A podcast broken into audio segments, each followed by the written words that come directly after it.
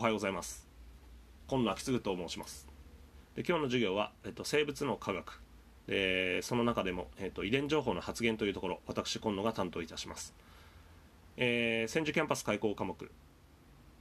授業コードは BC105 です。で東京西キャンパスの開講科目。これは授業コードは AC106 です。でそれぞれ、えっと、違う授業日に、えー、行われます。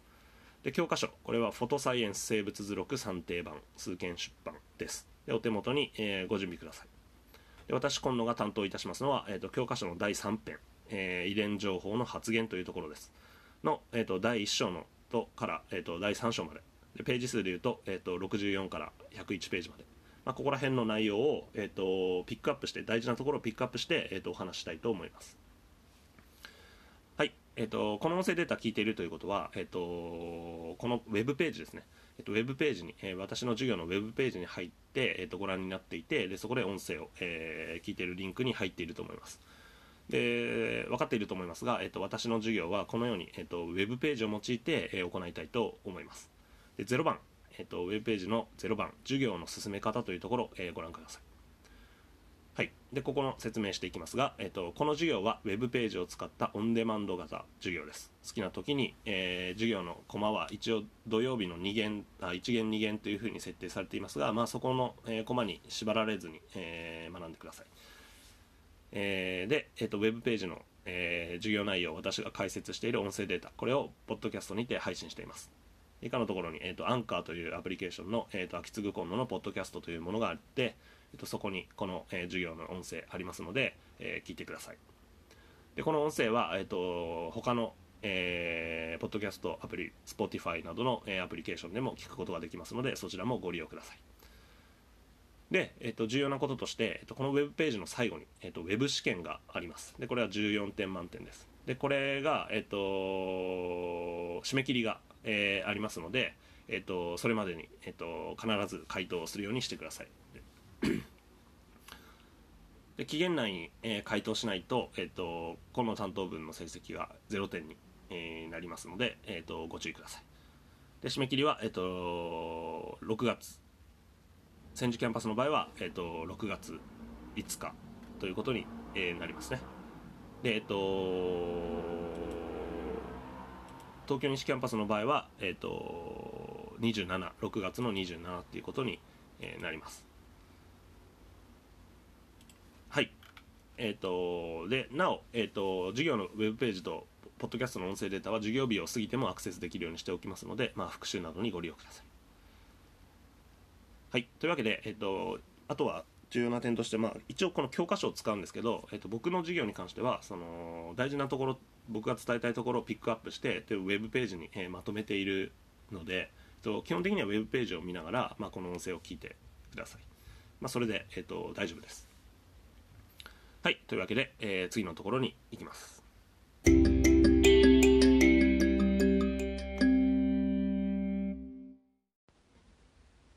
はい、それでは、えーと、次のところ、序章、えー、生物の進化と遺伝というところです。でこれの部分は、えーと、教科書には特に、えーと、まとめてあるわけではなくて、えー、と私が、えー、と重要なところとして、えー、付け加えたことなので、ウェブページを、えー、ご覧ください。でえー、とまず自己紹介としては、私は今野明継と言います。で東京西キャンパスに所属していて、えー、と犬の行動と心理について、えー、と教育と研究をしています。で何かありましたら、えー、とメール、アドレスに、えー、どうぞ。でこの授業生物の科学ですが、えっと、非常に重要な、まあ、生命科学にとって基礎的な、えー、話を、えー、しています。で特に遺伝のところこれ重要です。でそもそもなぜ重要かっていうのを少しあの軽く話しておきたいと思います。まず生物とはっていうところです。で生物って何でしょうか？で生物ってどんな存在かっていうと難しいんですけど、まあ、あのざっくりと、えー、この3つですね。食べる存在である増える存在であるそしてやがて死ぬ存在である。まあ、これは生物の、えっと、定義として、えー、僕は考えています。でこの食べるっていうのは代謝を行って自分でエネルギーを生み出すということです。で増えるということは、えーと、子供を作ったり体がちぎれて増えるなどの,、まあ、あの繁殖増殖っていうそういう活動をするということです。でそして、まあ、やがてそのそれらの生命活動が止まってしまうということを、まあ、死ぬというふうに呼びます、まあ、この3つの、えー、生命活動営みをしない生物はいないので、まあ、この重要なえー生物とはって言った時にこの食べると増えるとそれからまあ死ぬっていうところは重要になります。で今日の遺伝情報の発言、まあ、これは、えっと、生命活動の中でも特にこの増えるという、えーそこの仕組みに深く関わっています。で実際にはこの増えるっていうのは生物は体を分裂させたり、まあ、子供や卵を産んだり。であるいは植物だったらまあ種子や胞子を作ったりして、まあ、必ず増えます。逆に言うと増えない生物は生き残らなかったし私たちを含めた、えー原生の生物。でこれは、えー、と増えることができたからこそ、えー、とその個体が子孫を残してで我々がそういう子孫だったっていうそういうことです。で、えっと、というわけで、えっと、この生物を考えるときにこの増えるっていうところ、まあ、それのメメカニズムである、えっと、遺伝のところ。これはすごく重要だよっていうことを改めて、えーお話ししておきます。で、えっと、次のところです。で生物の進化っていうところがありますね。でもう一つ生物。これを考えるときに重要な概念は進化という概念です。でこの進化という概念は、えっと他の授業でもご説明されていると思いますが、えっと改めて言います。ざっくり言うとこういうことです、えー生物の形質が世代を経て変化する現象。これを進化というふうにえー言います、まあ、大事なところは形質っていうことで。でこの形質っていうのは個体の特徴のことを言います。でさらにそれが世代を経て変化する。つまり、えっと1世代。でそれがまた子供を産んでまた次の世代になっていく。でまた子供を産んで次の世代になっていく。こういうのを繰り返していくのが、まあ、進化です。で次のスライド、えーこれ僕が書いたポケモンですけど、えっと、ポケモンの進化はだから進化とは言えないということです。でこれ、えっと多くの、えっと世界中の多分生物学の教員がおそらく使っているネタなんですけど、えっと不思議種が不思議そうになって不思議花になる。でこれは、えっとポケモンの世界では、まあ、進化というふうに呼んでるんですけど先ほどの進化の考え方ざっくりした説明でもちょっと違いますよね。えーつまりこの進化は個体の繁殖が何世代も繰り返されることにより個体群内の遺伝子頻度が変わっていく。でそれによって個体の特徴的なものが変わっていく。でこれを進化というふうに言います。進化は個体に起こるものではなくて集団で起こるものです。しかも何世代も何世代もかかって、えっと変わるものです。ですからこの不思議種の例は個体の発達に伴う変化。なので、まあ、進化では決してない。言うならば、まあ、成長ですね。個体の成長。それか、えー、と劇的な形態とか、えー、と生態の違いを伴うような変化については例えば卵から幼虫になって幼虫からさなぎになってさなぎから成虫ってこれかなり形が違いますよね。でこういうものに関しては、まあえー、と変態というふうに言います。だからポケモンは変化変態です。はい。ということで、えー、と進化の基本についてもう少し詳しく説明していきましょう。進化の基本ダーウィンの自然選択というところです。でここに、えー、とガの仲間、えーオオシモフリエダシャクでこれの例があります。でこの、えー、とオオシモフリエダシャクというのは、えー、とこういうふうに、えー、と違う黒いやつともともとはこの霜降りっていう名前の通り白と黒の斑点みたいなものがまだら模様がついていました。だけどこの黒いやつが、まあ、出てきました。でこういうのが、まあ、実は進化の過程で研ぎ澄まされていく形質の特徴です。でまずこの、えー、と進化のダーウィンの自然選択という考え方。これ重要なんで、えー、と言ってきますね。で123あります。でこれはどういうメカニズムかというと同じ種に属している生物であっても個体間には様々な変異が見られる。で2番それぞれの個体が持つ変異によって生存率や残せる子供の数に違いが生じる。3番個体間の変異は遺伝的なもので多少なり親から子供に引き継がれる。でその結果生存や繁殖に有利な形質が選択されていって、えっと、その形質を持つ個体が個体群内にどんどん増えていく。でこのプロセスがどんどん繰り返されることで、えっと、その特徴的な生物の、えっと、形質っていうものが作られていくんだよっていうことです。で先ほどの、えっと、この大霜降り枝尺の例ですけどこれ実際に自然選択が、まあ、起きた例として、まあ、有名です。でこれはもともとはこの上の方の、えー、ゴマが降っているような白と黒の斑点みたいなこういうやつが、えー、ともともといたんですけど、えー、とイギリスの工業革命で工業地帯で、えー、とすすが工場が排出するすす、えー灰とかすすが、えー、と放出されてその環境がちょっと黒い、えー形になりました。そうするとどうなるかっていうと黒い建物に、えーこういう蛾が止まった時にもともとはこの木とかで全然見にくかったこの大霜降り模様の、えー、と白と黒のまだら模様が逆に背景が、えー止まる壁が黒いとすごい目立ったんですね。で逆にこの下の、えー、と黒いタイプこいつが、えー、と全然目立たなくなって結果そこの工業地域にいる、えー、オオシモフリエガシャクが黒いやつが、えー、多くなってしまったと。でこれがまさに進化の、えー、例です、まあ、つまりもう一回言うと同じ種でも、えーと、個体間に黒と白がいてでその個体の変異によって黒の方が生き延びやすいっていう風になってくるとその黒の方が生き残りやすくて子供を残しやすい。それで3番。でその黒いのやつが産んだ子供は黒い可能性が、え高い。つまり遺伝するっていうことですね。でこれでどんどん繰り返されると,、えーと、生物の形質が世代を超えて、えーと、変わっていきます。これこそが、まあ、進化の基本的なメカニズムである自然選択っていうことです、まあ、今分かってもらった通り僕、あのー、進化っていうもの生物に重要だし生物の定義でも増えるっていうこと。これが重要ですよね。この授業は、えーと、の遺伝っていうところはそこに全てかかってきます。ですからこの部分はすごく重要だよっていうことを、改めて、ここで、えーと言っておきたいと思います。では、えっ、と、遺伝っていうところ、えっ、と、重要だよっていうふうな話ありました。で、遺伝とは何かっていうことです。で、遺伝っていうのは非常に単純で、親から子へと、その個体の特徴、形質が伝わること、これを遺伝というふうに言います。で、これ僕の親。で、これちっちゃい時の、えー、今みたいな悪い顔してない私です。えっ、と、で、遺伝する系、えっ、とね、結構似てるんですよ、僕の父親と。あの見つきが悪いとか、まあ、置いといて。でこれも遺伝ですね。で遺伝する形質の、えー、僕ら似てるんですけど、えっと、眉毛が太いとかいろいろ目つきが悪いとかすごい似てるんですけど、えっと、こういうのって遺伝って言いますよね。親から子供へケースが伝わること。で、えっと、分かってほしいのは今日まずすごい重要なポイントです、えっと、遺伝する形質の元になる要素。これを遺伝子っていうふうに言います。遺伝する形質の元になる要素。これを遺伝子というふうに言います。で遺伝子はもともと何か。本体は何か遺伝子は何でその物質的に何で、えー、できているのか。でこれは DNA というもので、えー、できています。でこの、えーと、DNA っていうのは何かっていうと,、えーと、どこにあるかっていうと,、えーと、染色体っていうところに、えー、とまとめられて、えー、あります。でここのところを、えー、とそれによって我々は遺伝するっていうことですね。究極的にはその物質的にはその遺伝子でその遺伝子の物質的には、えっと、DNA でこの DNA が受け継がれることによって、まあ、似てくるっていうことになります。で次の、えー、スライドのところ、まあ、生殖と遺伝っていうところがありますよね。でこの生殖と遺伝。これがまず一番最初に今日押さえてほしいところです。一番最初に、えー、まずここが分かんないと,、えー、っと分かんないです。で僕がおすすめするのはこの絵をこれ僕書いたんですけどえっとえ適当に自分でも書いてまずはこれを押さえてください。これは生物が増えること生殖。それと、まあ、遺伝すること。その遺伝。でこれの物質的な、えー、ものをまとめたものです。でこれどういうふうな絵を描いてまずこう父親と母親ってまあ有性生殖を行う生き物だったらオスとメスがいるわけですね。でオス小さい配偶子を作ります。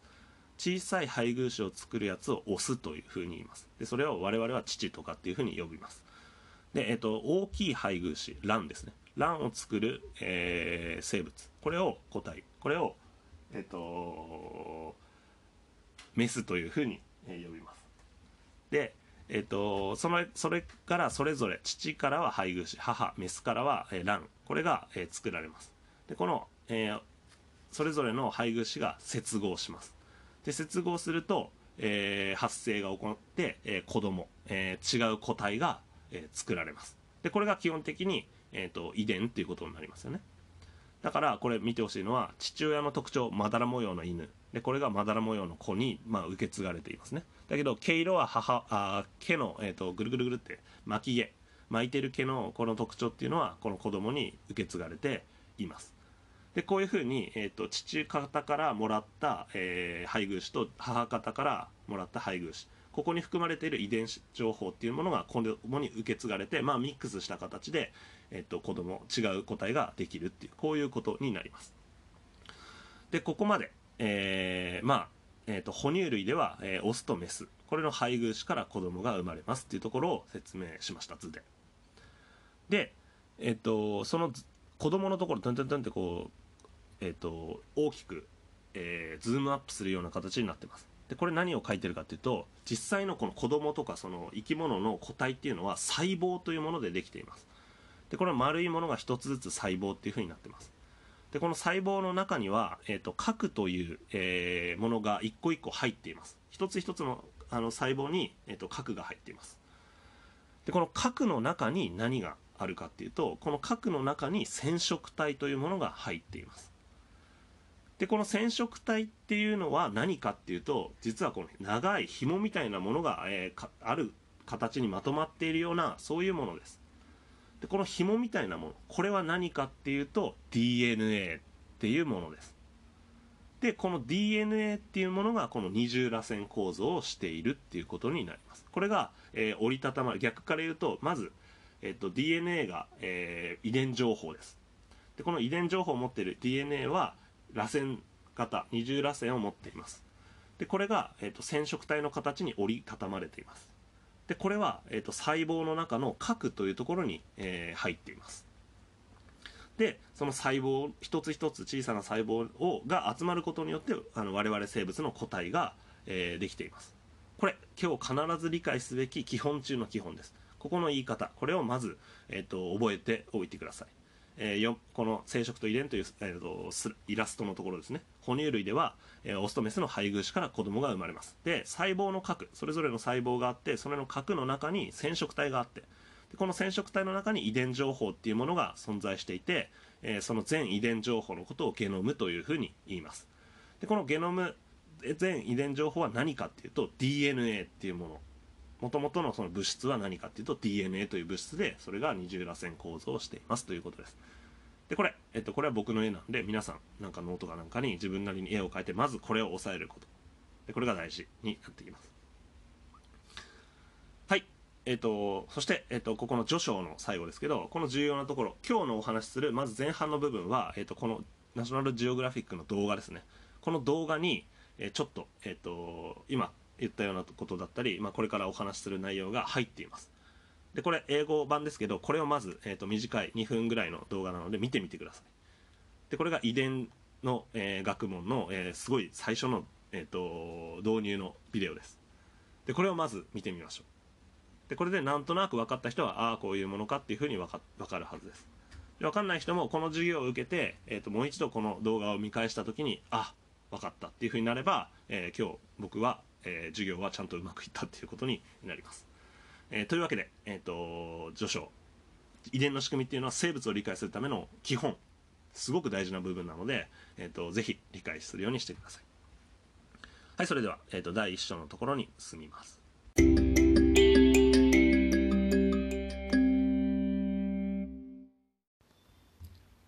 はい、それでは、えー、と第1章、えー、DNA の構造と複製というところ。えーと、ページは、えー、66から75ページ教科書ですね。ここ、えー、お話していきたいと思います。えーと、教科書の該当ページはこうですけど基本的にはこのウェブウェブページ、えー、これに基づいて、えーと、解説していきますので、えー、とウェブページをご覧になりながら、えー、聞いてください。でまず最初にもうここからの内容をざっくり言ってしまいますね。でこれでもう分かっていればもう復習です。えっ、と全ての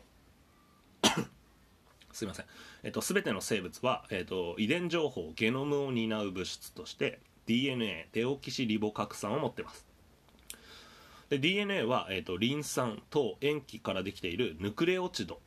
でこれが、えっと、二重らせん状につながった化合物です。そのヌクレオチドは、えっと、塩基の違いにより4種類あり。でその並び方を塩基配列と言います。で DNA は細胞中の核の中に染色体として折りたたまれています。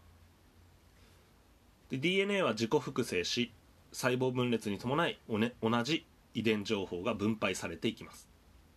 でこのことを、えーと、説明していきます。ですからこんなこと知っとるわという人終わり。えっ、ー、と復習です。はいまずいきます。えっ、ー、と核酸の基本構造というふうに言います。で、えーと、遺伝するものその遺伝するものって何なんだって言ったらそれは遺伝情報そもそもの物質は、えーと、DNA っていうものです。でこの DNA っていうのは核酸の一種です。で核の中に入ってるものですね。でこの核酸っていうものはえっ、ー、とまあえっ、ー、と後で出てきますけど DNA とそれから RNA っていう2種類があります。でいずれもえっ、ー、とこの核酸は DNA も RNA も同じなんですけど、えっとリン酸でそれから糖。でそれから塩基、まあ、これがくっついている。もので、えー、ヌクレオチドというふうに、えー、それを呼ばれます。このリン酸と塩基から、えーと、できているものを、まあ、ヌクレオチドっていうふいうふうに言うんですけどでこのヌクレオチドが、えーと、連なったりとか、えー、化合しているもの合わさっているものっていうものが、えーと、核酸であり、まあ、その DNA と RNA っていうものが、えー、2種類ありますでこの核酸には DNA デオキシリボ核酸と,、えーと、RNA リボ核酸の2種類がありますでこの DNA と RNA の違いっていうものは糖と塩基の種類によって、えー、こちらが DNA、RNA ってなります。まあ、具体的に言うと、え、ー、と、DNA に関しては、えっ、ー、と、アデニン、チミン、グアニン、シトシンという、えっ、と、塩基になっていて、えっと、あまあもももう一つ重要なものとして糖ですね糖の違いがあってデオキシリボースなのかリボースなのかこれでそれぞれ DNA か RNA かっていうふうになりますで、えっと、まあ、塩基に関しては、えっと、先ほど言った通り、アデニン、グアニン、チミン、シトシンというものが、えっと、DNA というふうになります。で、これが、実は、もう元をどんどん辿っていけば、これが、えっと、核の中にあって、遺伝する物質の本体です。で、次、えっと、ヌクレオチドの種類っていうところに行きます。でこのヌクレオチドありましたね。この、えーと、今の、えー、構造先ほど説明した核酸の構造みたいなもの。これをヌクレオチドっていうふうに言います。でこの、えーと、DNA ヌクレオチド。これは塩基の違いによって4種類あります。でそれはアデニン A チミン T グアニン G シトシン C、まあ、この ATGC この塩基の違いによって4種類の異なるものがあります。で、えっと、A は T と。で G は C と特異的に水素結合くっつく性質を、えー、持っています。だから逆に言うと A がアデニンがあるヌクレオチドがあればその、えー、それを相補的っていうんですけど補い合うように A があったらえ T グアニンあごめんなさい。えっとチミンを持っているヌクレオチドがくっつくっていうふうになります反対側に。で、えっと、RNA ヌクレオチド。えー、RNA の場合は、えーと、チミンの代わりにウラシルっていう U が使われます。でこれによってまあ DNA か RNA かっていうふうに、えー、まあ、変わってきます。でこれらの、えー、並び順によって生物の遺伝情報が、まあ、変わってきます。あと,、えーと、重要なものですけどこの DNA は、えーと、2本差といって鎖が2つつながって二重らせんのようにつながっているものが、えー、と DNA です。で先ほど言ったその A は T と G は C とくっつくよっていうふうに言ったのでこのくっつく性質を利用して、えー、お互い、えー、向かい合った、えー、塩基同士 A と T、T と A っていうものが、えー、とくっついて、えー、と二重らせん構造を、えー、作っています。2本の鎖がつながっているようなそういう形が DNA です。で一方、えー、と RNA っていうのは、えー、と1本の鎖になってます、まあ、これも違いですね。えー、でこの DNA の二重らせん行動というスライド、えー、いってください。でこの DNA の4つの塩基。これが、えーと、二重らせんで、えーと、並んでいるわけですね DNA は。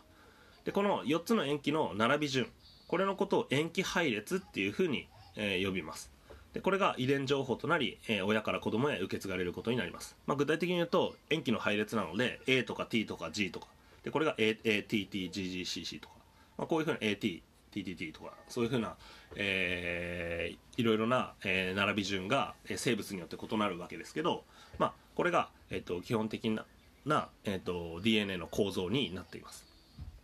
DNA ヌクレオチドは二重らせんの構造になっていてでこの DNA の塩基の並び順これを塩基配列といいこれらの並び順によって生物の遺伝情報が変わってきます、まあ、もう少し言うと ATG ってもしあったとしたら、まあ、それに対応する向かい側の、えーと鎖。これはもう A に対しては、えっ、と T っていうふうに決まってますし、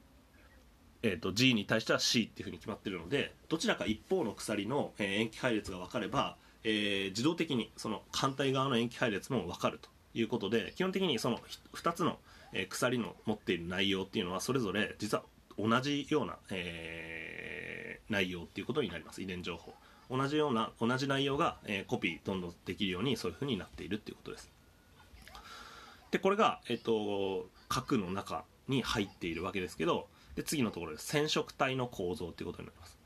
で生物の真核生物の場合は、えっと、この DNA これは、えっと、染色体という形で、えー、非常に細かくあ小さく、えー、まとまっています。で真核生物の DNA は核の中にあるわけですけど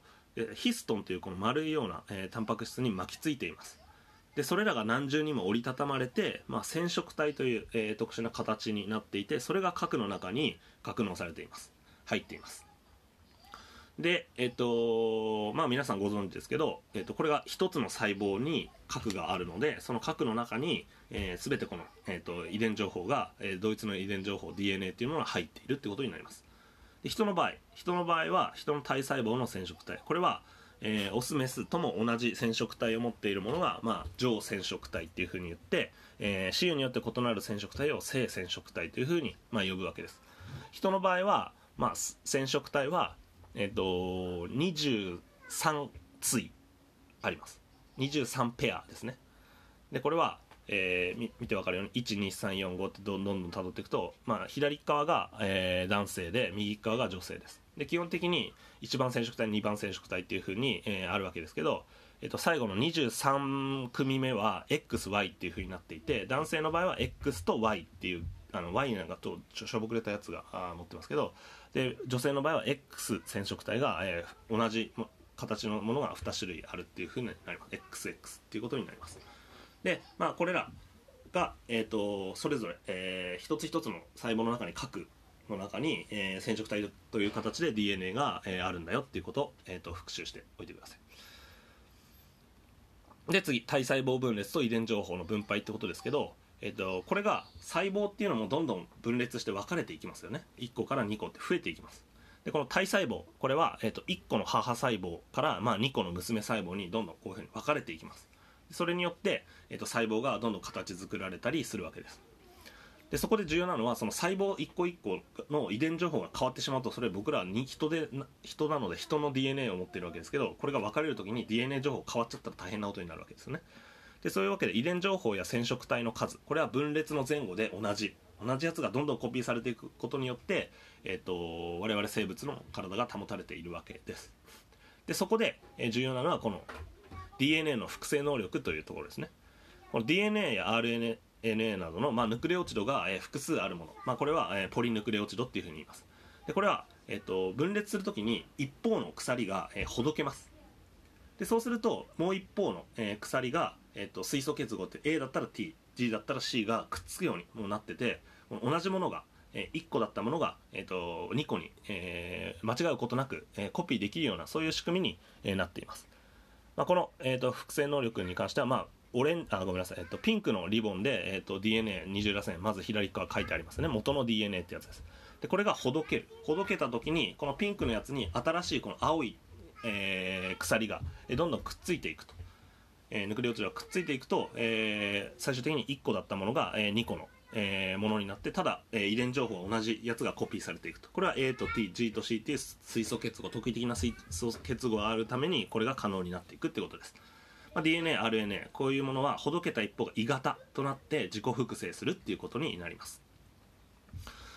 えー、でこうして、えー、生物の遺伝情報の本体は DNA でした。でこれが細胞から細胞へ。そしてひいては親から子供へ。こうやって受け継がれていくんだっていうこと。でこれが、えーと、基本的な、えーと、DNA あ遺伝の本体となるものの仕組みっていうことになります。はい、えーとポイントのところです、えー、こうして今見てきたような感じで、えーと、生物の遺伝情報ゲノムっていうものが、えー、全遺伝情報です。でこれは物質的な基盤。これは何かというと DNA というものです。でこの DNA は細胞から細胞へひいては親から子供へ、えー、受け継がれていくことによって、えーと、生物がどんどん増えてあ生物のその細胞が増えていったり、えー、我々の生命活動が維持されていくんだっていうことです。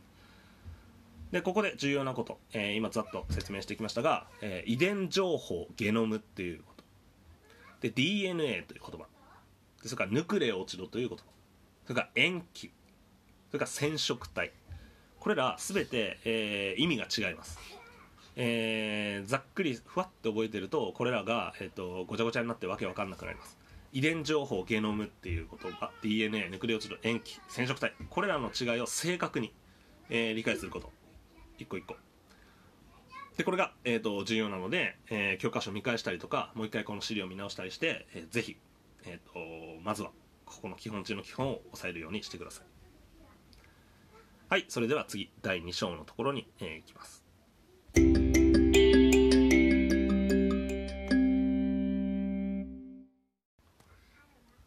はい続いて、えーと、第2章遺伝情報の発現というところ。えーと、76ページから教科書89ページの該当するところですが、まあ、あの基本的にはこの、えーと、ウェブページを、えー、使って解説していきます。でまず、えー、とここ、まあえー、とこのえー、授業の、まあ、メインのところになります。なので、えーと、遺伝子発現というふうな、えー、言葉ですね。ここのところをしっかりあの分かってほしいと思います。まずこの遺伝子発現。でこの概要を示した動画が、えー、ありますので、えーと、これを、えーと、ご覧ください。で約2分半ぐらいなので、えー、見られると思います。英語ですけど、えー、と多分分かる人は分かるっていうことです。ここが分かってるんだったら、えー、大丈夫、えー、まず1回、えー、ご覧ください。でこの遺伝子発現って何かっていうと DNA 先ほど説明した DNA これが、えー、タンパク質に変わるまで。でここの仕組みの基本。の動き。でこれを、えーと、遺伝子発現っていうふうに言います。はいそれではまず動画、えー、ご覧ください。どうぞ。というわけで、えー、見たとしますね。まあ、あのちょいちょいこれ動画とかその自分であのよくわかんねえとかってなった時にはあのこの音声を止めてですね。もう一回、えーと、この資料をよく読んだりとか、まあ、そういうことがあの可能ですので、えーと、臨機応変に対応して、えー、いただければと思います。いかがでしょうか、えーと、この遺伝子発現、えー、とああこういうことねって分かった人は分かった。で分かんない人は、えー、学んでいきましょう。でここからの内容遺伝子発現に関する内容をざっくりまとめてみます。え遺伝子発現とは、えー、DNA の情報をもとにしてタンパク質が合成されるまでの過程のことを言います、えー、重要です。遺伝子発現は DNA の情報をもとにしてタンパク質が合成されるまでの過程のことを言います。で生物の遺伝情報は DNA から RNA に転写されその情報はアミノ酸およびタンパク質に翻訳されます、えー、転写と翻訳です。で遺伝情報の翻訳はコドンと呼ばれるアミノ酸を指定する3つの塩基配列により行われます、えー、で生物は種や個体により異なる塩基配列を配列を持っておりそれにより、えー、形質が決まっています、まあ、こういうふうなこと。でこれを、えーと、下で説明一つ一つしていきます。ここでああこれのことねもう分かってますっていう人はもう分かってます、えー、復習として聞いてください。えちょっと不安だっていう人はしっかり、えーと理解するようにしてください。はいそれでは遺伝子発現ページ76ページと77ページのところです、まあ、ここ、えーと、先ほど見ていただいたこの動画ですね遺伝子発現の概要の動画。でここのところです。でこれ映像で見ないと結構わかんないんですよ。あの細胞の中で行われている非常にナノの世界の話なのでこれが映像的にこう、えーと再現されているっていうのは非常に貴重でそうすると理解がしやすくなります。どういうふうな感じなのか。でここから、えっと、この、あの、画像のスライドで、えー、お示ししますけどこれ読んだ後に説明聞いた後にもう一回この動画立ち戻ってください。そうするとなおさら、えーと、分かると思います。はい。それでは遺伝子発現というところ、えー、いきますね。でこの遺伝子発現、まあ、これはざっくり言うと私たち、えー、生物の体っていうのはタンパク質でできていますね。でその遺伝子発現という言葉っていうのは何かっていうとそのまず、えー遺伝するものは DNA って言いました。でこの DNA の情報をもとにしてじゃあタンパク質が合成されるまでのその流れの過程のことを遺伝子発現というふうに言います。で具体的にどういうふうなことになるかというと,、えーと、具体的には生物の遺伝情報は1 DNA の塩基配列から RNA の塩基配列に転写される。でこの転写っていうのがあります。2、えーと、RNA の塩基配列からアミノ酸配列に翻訳される。でこれが次の、えー、過程ですね。プロセスです。で次3アミノ酸配列がつながったものからタンパク質が合成されるというふうに言います。でつまり、えっと、DNA から RNA でこれ転写ですね。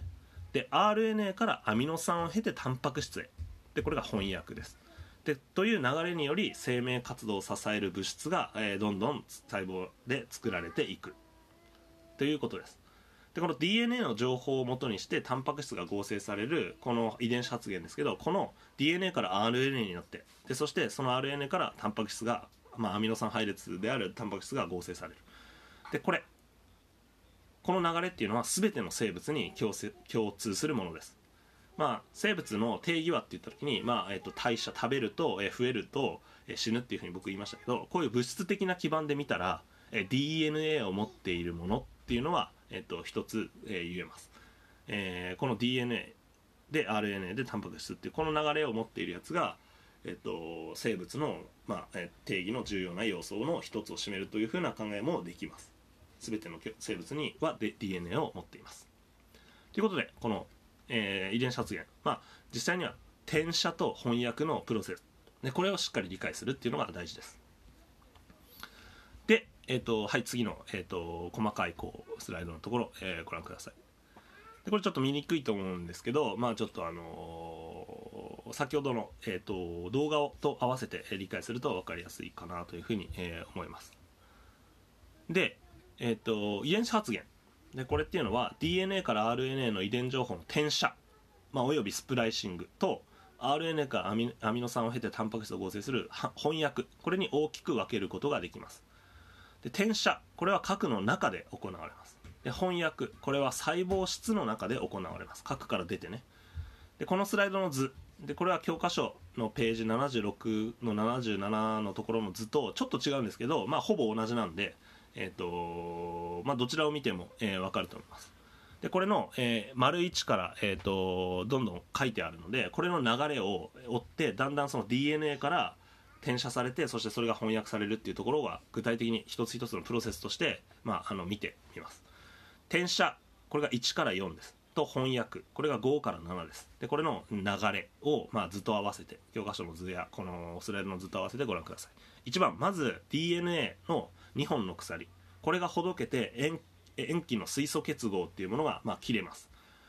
でこれもともと DNA は赤い鎖でこう赤いリボンみたいなもので、えー、図としては描かれています。でこのほどけたものの、えー、新しい双方的なヌクレオチドっていうものが、えー、くくっついていきます。これがえっ、とえっ、と青い鎖で、えー、こうニョニョニョってこう出てますね。でつまりこれっていうのは核の中で行われていてこれ RNA ポリメラーゼって書いてありますよね。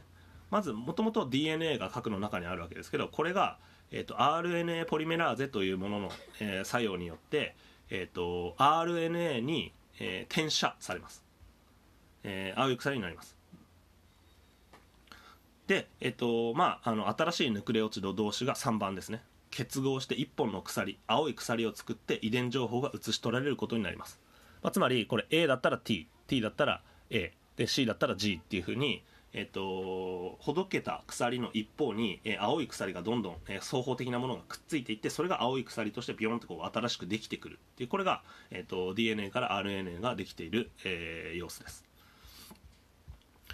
で RNA ポリメラーゼによってこういうふうに、えーと、青い鎖である RNA がこうできた。その後にスプライシングという作用が起こります。でこのスプライシングっていうのは何かっていうとえいらない部分が切り取られて、えー、るっていうそういうところです。いらない部分のいらない配列が、えーと、切り取られるあのプロセスがあります。でこれをスプライシングというふうに言うんですけど、まあ、これにより不要部分が切り取られてメッセンジャー RNA と mRNA ですね。メッセンジャー RNA というふうに呼ばれるものが、えー、作られます。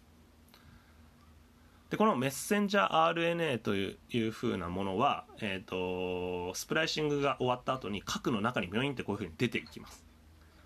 でここから、えーと、5番から7番のプロセスでここからが翻訳っていうものになります。で核の外に出たメッセンジャー RNA っていう DNA からの情報を写し取った。そしてであのメッセンジャーとして、えー、伝令として、えー、伝えますよということで細胞質に飛び出していきました。でこの、えー、RNA が、えー、細胞質の中でリボソームという、えー、このハンバーガーみたいな、えー、物体に、まあ、タンパク質に、えー、くっつきます。そこで、えっと、翻訳っていう作業が開始されます。でこの翻訳はアミノ酸の鎖になるっていうそういうことですね。でこれは、えー、何かっていうと,、えー、と6番、えー、メッセンジャー RNA の塩基配列に従って、えー、アミノ酸同士が結合して、えー、ポリペプチドが、えー、合成されるっていう過程があります。まあ、あのこの図を見てもらうとこのリボソームって書いてあるハンバーガーみたいなところに、えっとこの、えっと、メッセンジャー RNA えっと、青いリボンが、えー、ありますよねでここのところに例えば青いリボンのところに、えー、GAA っていう風な、えー、配列があった時にそのそれに対応する形で CUU っていうものを運んできた、えー、ものがいてでそれが、えー、くっついていくっていうそういう風な感じですね。でこれはつまりメッセンジャー RNA、えー、青いリボンの塩基配列に従って、えーと、これ後で詳しく言いますけどトランスファー RNA っていうアミノ酸を持ってくるやつがいます。運んでくるやつがいます。でこれが、えー、どんどん、えーと、双方的な塩基にくっついていて、えーと、リボソームの中でアミノ酸が、えー、運ばれてきてそれが、どんどん、えー、アミノ酸の鎖にまた変換されていくっていうことです。えー、で、えー、7番ですね。でこの、えーと、リボソームの中で、えーと、アミノ酸がどんどんくっついていってアミノ酸の鎖として今度は出ていくっていうことです。これ一連のなんか工場みたいなもんで、えーと、赤いリボンの2つだったものが青いリボンになってって、えー、核の外にパーンって出てってその青いリボンだったやつがこのハンバーガーみたいなボシャンってくっついてでそこでえっとまあ、これ黄色で書かれてますけどアミノ酸の鎖にどんどん転換されて変換されていくっていうそういうことです。でこの、えー、アミノ酸の鎖が、えーと、立体構造に、えー、なるとこれがタンパク質という物体で我々の、えー、全ての生命活動を支える物質になっていくっていうまあこういうことです。でここで、えーと、今説明したのは、まあ、あの動いてない図で説明したのでさもう一度先ほどの動画を見てください。そうすると今説明した内容が、えー、書いてありますこの転写と翻訳。でこれが細胞細胞の中の核。それから、えーと、細胞質の中でどういうふうに行われているのか。でここのが、えーと、動画として分かるのでああこんな感じかっていう、えー、ぜひもう一度、えー、理解してみてください。はい。えーと、補足ですけど、えー、とこの RNA の種類と働きっていうところですね。でここのところ、えー、とちょっとあの先ほど今説明したところの、えー、と6番のところ。えー、メッセンジャー RNA の塩基配列に従って、えー、アミノ酸同士が結合してポリペプチドが合成されるっていうところなんですけどここら辺のもう少し、えーと、詳しく、えーと、説明していきますね。でここにはトランスファー RNA というアミノ酸を運んでくるやつっていうものがいるんですけど、まあ、これです。RNA の種類。でこれ別、えー、いろいろあります。で働きもそれぞれ違います。で主に、えー、最初言ってきた RNA ってメッセンジャー RNA の mRNA ってやつです。でこの mRNA メッセンジャー RNA あるいは伝令 RNA っていうふうに言います。でこれはさっき転写のところで、えー、活躍したやつで、えーと、DNA の、えー、ピンクのリボン2つのリボンからえっと、青い1つのリボンで、えっと、核の外に飛び出して、えー、その DNA の遺伝情報を運んだやつです、えー、このメッセンジャー RNA は DNA の遺伝情報を写し取った1本差の RNA のことです。で1個のアミノ酸を指定する連続した3つの塩基配列。でこれコドンっていうふうに言います。でこのコドンが1列に並んだ構造を持っていてでこの部分でトランスファー RNA って後から出てくるやつですけどこれと結合してアミノ酸を受け取る働きを、えー、します。で今言ったようにトランスファー RNA っていうこれ別の RNA がいます。でこのトランスファー RNA これは、えーと、転移 RNA といってこれ細胞質にいます。でこの転移 RNA 細胞質にいてこれは特定のアミノ酸と結合しています。特定のアミノ酸と結合しています。でそしてそのアミノ酸をリボソームまで運ぶ RNA のことです。だからえーと、アミノ酸に応じた特定の3つの塩基配列。でこれはアンチコドンというふうに言いますがこのアンチコドンを持っていて、えーと、この部分でメッセンジャー RNA と結合し、えー、アミノ酸を受け渡す。っていう働きがあります。ここは、えーと、翻訳のところに関わってくるわけですね。転写が終えた、えー、と伝令 RNA, RNA が、えー、と核の外に出た後に、まあ、この翻訳するときに、えーまあ、つまり RNA から、えー、とアミノ酸それからタンパク質になるときにこのアミノ酸を運んでくる別の RNA がいるんだっていうことですね。それがどんどん、えーと、さっきのメッセンジャー RNA にくっついていって、えーと、アミノ酸の鎖を作るっていうことになります。でまああのあとはそのその翻訳の場所であるリボソームあのハンバーグみたいなあハンバーガーみたいなやつって挟まれるやつっていうふうに言いましたけどこのリボソームでこれリボソーム RNA って言って、えーまあ、タンパク質を合成する場として重要なこのリボソームを作る RNA のことを、まあ、リボソーム RNA っていうふうに言いますが、えーとまあ、それはそういうことですね。えー、とでこの3つ類3つの基本的にはこの RNA の、えー種類があるんですけどこれがそれぞれの役割を、えーち異なる役割を持っていて、えー、とこれの働きにこれらの働きによってこの RNA はあごめんなさいあ、あのー転写と翻訳がおの可能になっていると、まあ、そういうふうなことです。で次、えー、と翻訳の、えー場というのがリボソームだと、まあ、タンパク質合成の場であるリボソームですね。転写の後の翻訳の場。これリボソームだっていうふうにやってましたけど、まあ、そこの翻訳の仕組みについてこの核の外に移動したメッセンジャー RNA がリボソームにくっついてでその配列に応じたアミノ酸を運ぶトランスファー RNA がボニョーンってやってきてそこからくっついていくと。でそのくっつく場所っていうものが、まあ、このリボソームっていう風な中で、まあ、基本的にはえっ、とえっと、さっきの、えっと、翻訳の流れの6のところですね。これメッセンジャー RNA の塩基配列に従って特定のアミノ酸を運ぶトランスファー RNA がアンチコドンに対応するメッセンジャー RNA のコドンに結合する、えーそしてアミノ酸同士が結合してポリペプチドが合成されるっていうふうに説明しました。で実際の翻訳ではどういうふうなプロセスがなるかっていうとまず、えー、とアミノ酸を運んできた2個のトランスファー RNA がリボソームの中で2個並んで、えーメッセンジャー RNA と結合して2番並んだアミノ酸同士が結合してで3番、えっと、リボソームの位置がずれて1個のトランスファー RNA がポコッと離れていきます。これで、えっと、新しいアミノ酸を運んできたトランスファー RNA がまたメッセンジャー RNA と結合する。でまた繰り返しアミノ酸を運ぶそのトランスファー RNA がまた2個並んでみたいな。でこれをどんどん繰り返していくことによってアミノ酸の鎖が長くなっていきます。でやがてそのアミノ酸の鎖が長くなってたアミノ酸の鎖は、えっと、立体構造を作るようになってでやがてそれは、えっと、タンパク質っていうことになります。ま基本的にタンパク質を作るためにそのタンパク質って何かっていうとアミノ酸が並んだ鎖です。そのアミノ酸が並んだ鎖っていうのは、えっと、トランスファー RNA が、えっと、どんどんどんどん運んでくると。一個一個の、鎖の部品はトランスファー RNA が運んできてでそれは、えっと、メッセンジャー RNA に対応する、えっと、3つの連続した、えっと、塩基配塩基配列。でこれによって、えっと、アミノ酸特定のアミノ酸がどんどんつながっていくっていうそういう仕組みになってます。はい。これポイントっていうところですね、えーこういうふうに、えー、と細胞内で行われる遺伝子発現の仕組み。これによってさまざまなタンパク質が作られています。でそのタンパク質が細胞内でさまざまな生命活動を行うことで私たちは生きています。でこれで基本中の基本ですごく大事なことです。で、えっと、ここで、えーまず理解してほしいのは転写。でそれからスプライシング。でそれから翻訳。でこの違いですね。これをしっかり、えー、と理解してください。でそれからメッセンジャー RNA とかトランスファー RNA とか、まあ、そういうふうなものですね。リボソームとか。それからアミもっと基本なことで言えばアミノ酸とタンパク質とか。でこういうふうな言葉を一つ一つ、えーこの、えー、と遺伝子発現の枠組みにおいてしっかり理解する。でこれが、えー非常に重要になります。何度も何度も繰り返してこれを見たり、えー資料を見たりしてああそういうことかっていうふうに、えーえー分かんない人は、えーやっていく必要があります。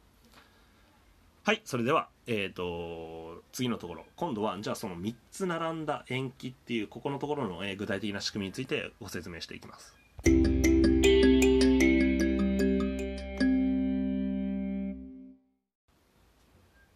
はい続いて、えっと遺伝暗号の解読というページ79、まあ、ここの、えーところに、えー該当するようなところ、えーお話していきたいと思います。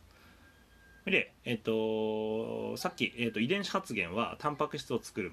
でこのタンパク質はアミノ酸がつ連なったものです。えーここまで遺伝子発現つまり DNA や RNA の遺伝情報から、えーアミノ酸を経て、えータンパク質を合成する基本的な仕組みについて解説してきました。でこのそもそもこの生物の体を作るさまざまな種類のタンパク質。でこのタンパク質はアミノ酸の鎖から、えできています。でそのアミノ酸は何種類あるのかというと20種類あります。でつまりこの20種類のアミノ酸の組み合わせこれによってタンパク質ができているっていうことになります。でつまり、えータンパク質を作るためには DNA とか RNA のそのそもそもの遺伝情報から20種類のアミノ酸をそれぞれ指定するそういう仕組みが必要になってきます。で地球上の生物体を形作るタンパク質、まあ、これは、えー、とグリシンアラニンバニンバリンロイシンイソロイシンみたいにこういうふうにこのアミノ酸の種類っていう表がいろいろ書いてありますけど20種類あります。でこういうふうな共通したアミノ酸の組み合わせによって作られているよっていうふうになことです。で次いきます。で復習ヌクレオチドの種類っていうふうにありました。もともとえっとこのあ DNA 遺伝情報のもともとである DNA とそれから RNA でこれに関してはえっ、とヌクレオチドは4種類。あ DNA は4種類。あると。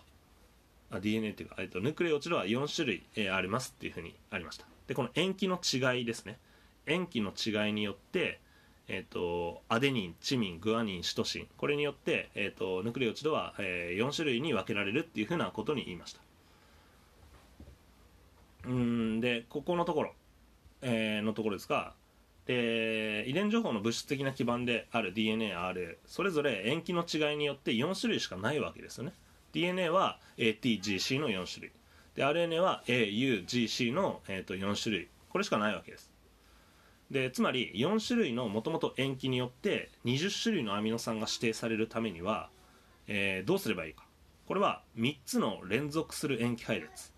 でこれをトリプレットというふうに言います。例えば AAA とか ATG とかこれを、えーと、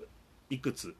えー、3, 3つですね。3つのやつがの組み合わせのことなんですけど配列のことなんですけどこれを3つ連続して、えーと、アミノ酸を指定しないと、えー、ダメだっていうことになります。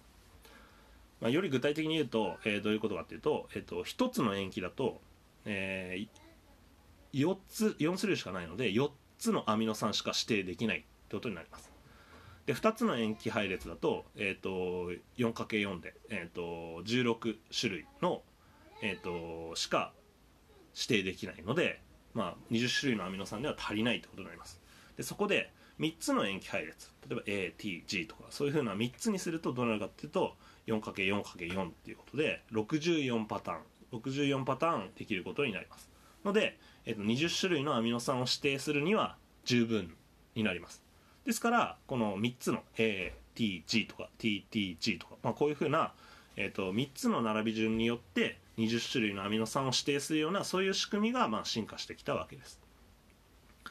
ただし、えっと、配列の種類は、えー、64って20よりだいぶ余ってますよね。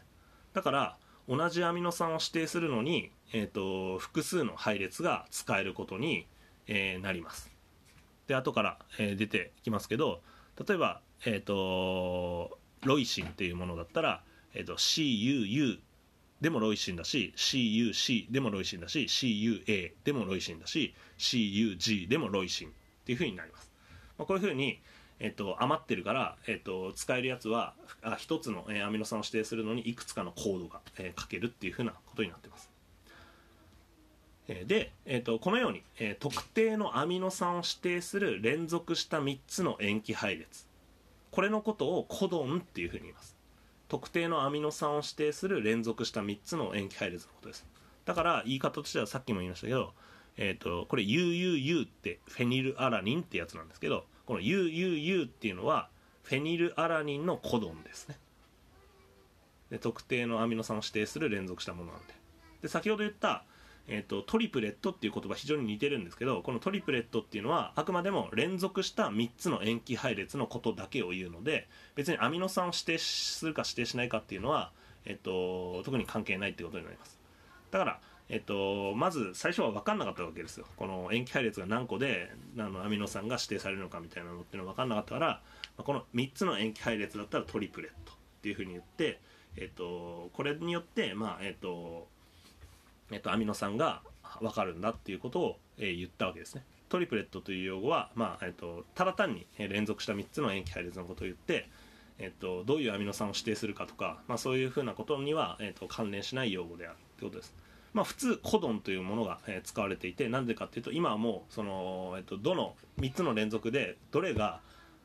どどの配列がどの、えー、アミノ酸を指定するのかって分かってます。だからこの普通はこのコドンっていう言葉を使って3つの塩基配列のことをねあの言うんですけどその、えー、裏側にはその特定のアミノ酸が、えー、そのコドンによって、えっと、指定されるよっていうことが、え、言われてるわけです。はいここでとても重要な今日の課題にも関する、え、問題っていうもので、え、書いています。つまりこのここを理解することは今日の課題。今日この授業を理解することのまず一つの重要なポイントになります。はい、えー問題。でこのコドン。つまりどの、え3つの塩基がどういうアミノ酸を指定したのかっていうのは実は実験によって、えー確かめられたものです。で問題です、えーニーレンバーグという人の遺伝暗号の解読。これの実験例に基づく問題です。問題1えー C と A が交互に繰り返される人工 RNA からヒスチジンとトレオニンという2種類のアミノ酸が交互に連結したポリペプチドが合成されました。実験に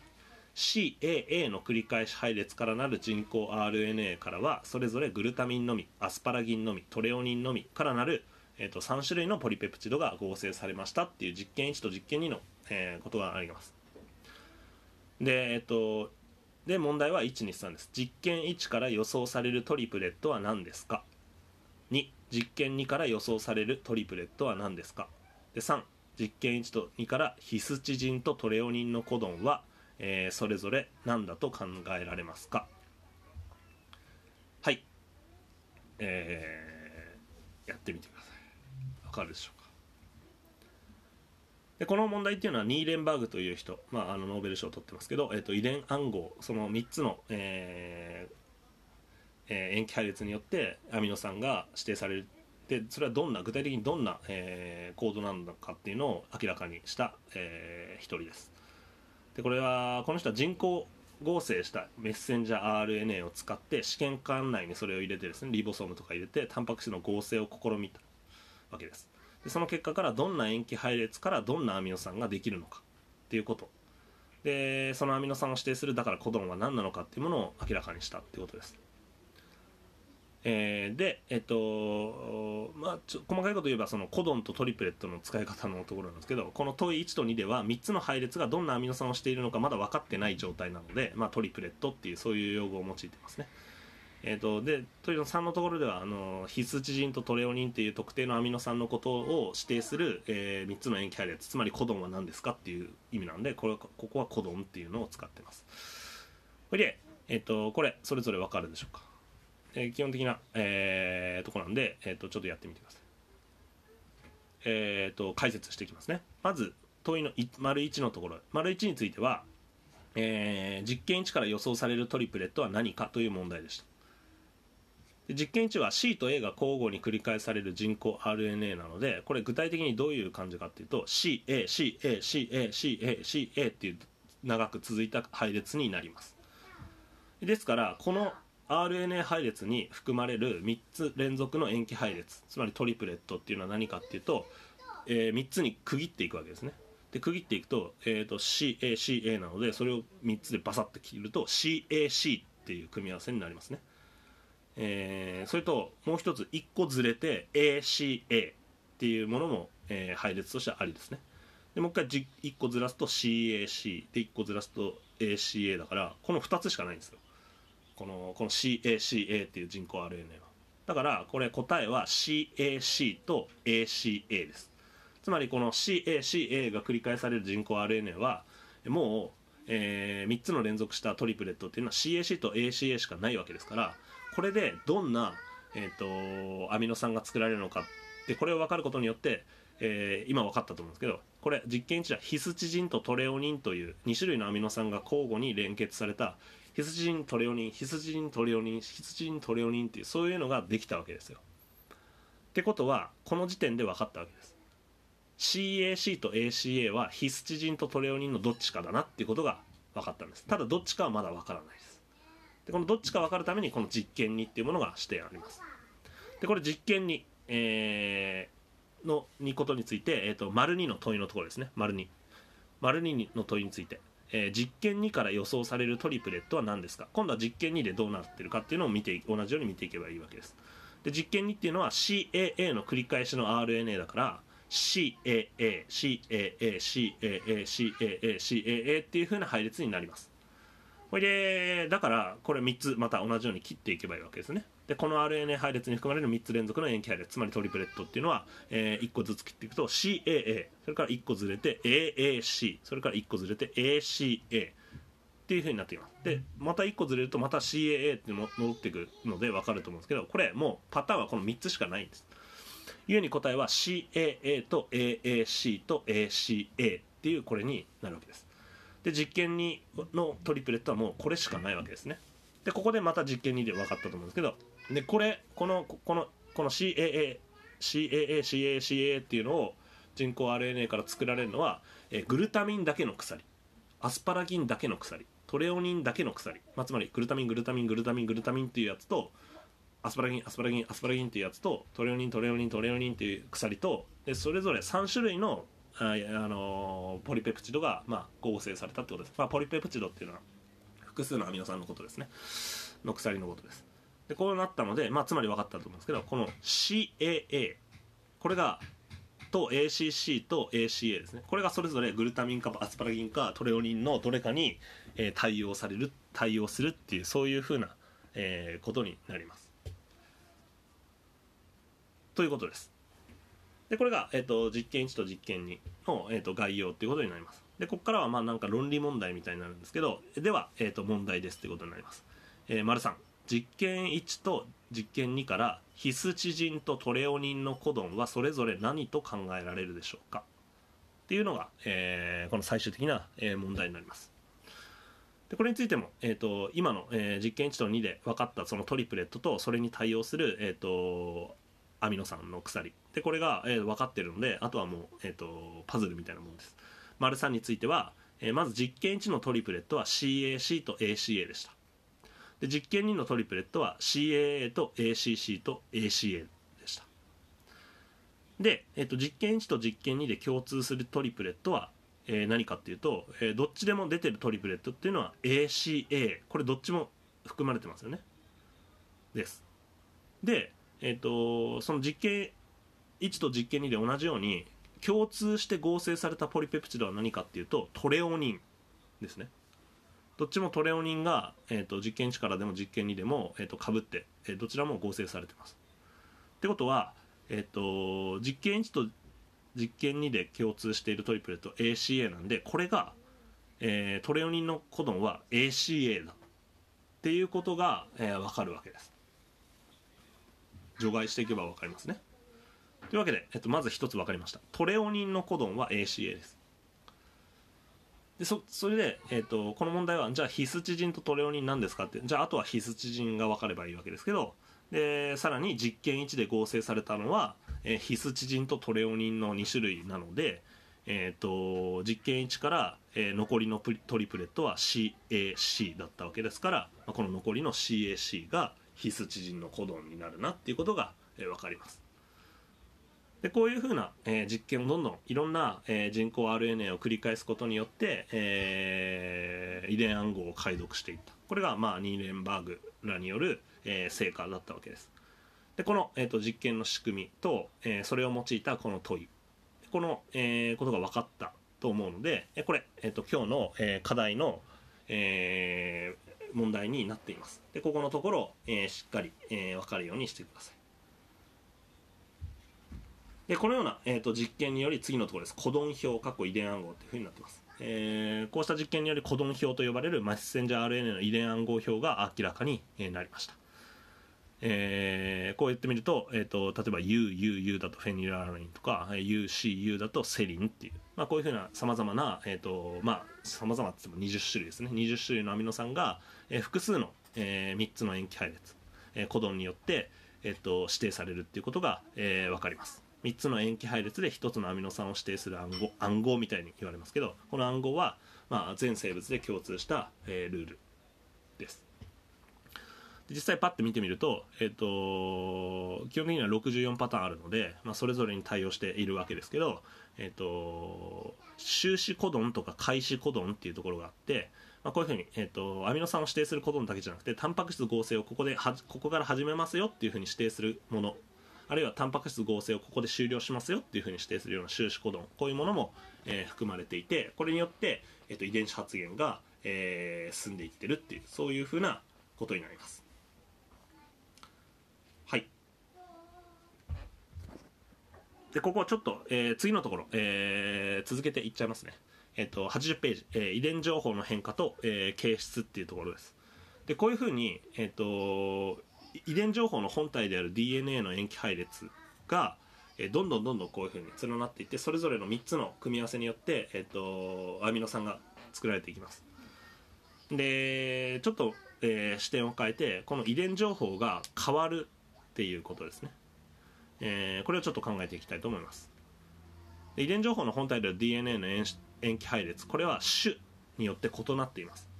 でそれに伴い、えーその種の形も違っていますだからこの遺伝子発現の仕組みによって、えー、と違う形の生物ができているっていうことになりますで DNA の塩基配列は、えー実は同じ種の個体によっても微妙に異なってます異なる部分がありますでそれに伴い個体の形質っていうものも、まあ、変化していきますで例えば具体的な例として人間の人の、えー、と釜状赤血球貧血症という、まあ、症状があります、まあ、疾患の一つというふうに言われてますけどでこのこの、えー、釜状赤血球貧血症っていうのはこの図にあるように、えっとここのところ、えー例えばこの、えっとメッセンジャー RNA の鎖が、まあ、GUUCAC ってバリンヒスチンロイシンっていう、まあ、こういうふうに並んでますね。でここの、えっと後半のところでグルタミン酸になっている部分。これは A っていうふうな、えーメッセンジャー RNA は、えーアデニンになっています。でここのところが、えっと釜状赤血球の、えーもの。人の個体の、えー、と遺伝情報はどうなってるかというと U メッセンジャー RNA でいうと U ウラシルに変わっています。つまりこれ DNA でいうと,、えー、と A と T っていうところと T と A っていうものが、まあえー、と入れ替わっているんですね。でこれによってえっ、と作られるメッセンジャー RNA が異なってくるのででそれに伴って、えー、とアミノ酸配列も、えーグルタミン酸からバリンというふうに変わっていきます。でここの一つのアミノ酸がグルタミンからバリンに変わったことによって赤血球の形が通常の多くの人が持っているこの丸い平たいどら焼きみたいな形ではなくて鎌のように、えー尖った形に、えー変形していきます。してしまいます。でこれによって、えー赤血球は酸素の運搬などで重要な血液を、えー役割を果たしているわけですけど酸素の運搬能力が低くなってしまうんですね。だからこの釜状赤血球の人に関してはその貧血になりやすいというそういうリスクが、えーあったりします。えーでこのこのようにたった1塩基の変異が個体の形質を大きく変えることがあるよっていうことです、まあ、ただしここで生物の進化として同じようなものです。で普通の自然選択で考えたらこういうふうになんかあのあんまり良くない、えー生存に不利な遺伝子っていうものは、えー、となあの淘汰されていくと。で逆にこの、えー、と正常型の生きやすい、えー赤血球のやつが、えー、と生き残っていくと。選択されていくっていうふうに考えられますが、えー、と実際にこの釜状赤血球っていうのは、えー今でも、えー特に、えー、とアフリカの地域に住んでいる人たちえーここにはあよく、えー見られます。でこれ、えーと自然選択の考えから言うと、えーどういうことなんだろう。謎なんですけど、えー分かりやすい説明が可能です。っていうのはこの釜状赤血球貧血症の発症っていうものはマラリア蚊を媒介した、えー、と病気ですけどね。この死に至ることもある、えー病気ですけどこのマラリアの分布と重なっていることが分かります。つまりマラリアが多いところにはこの釜状赤血球貧血症の、えー人も多い。っていうことになります。でここで分かってるんですけどこの釜状赤血球っていうのはマラリアに対する抵抗性が高いっていうことが、えー分かっています。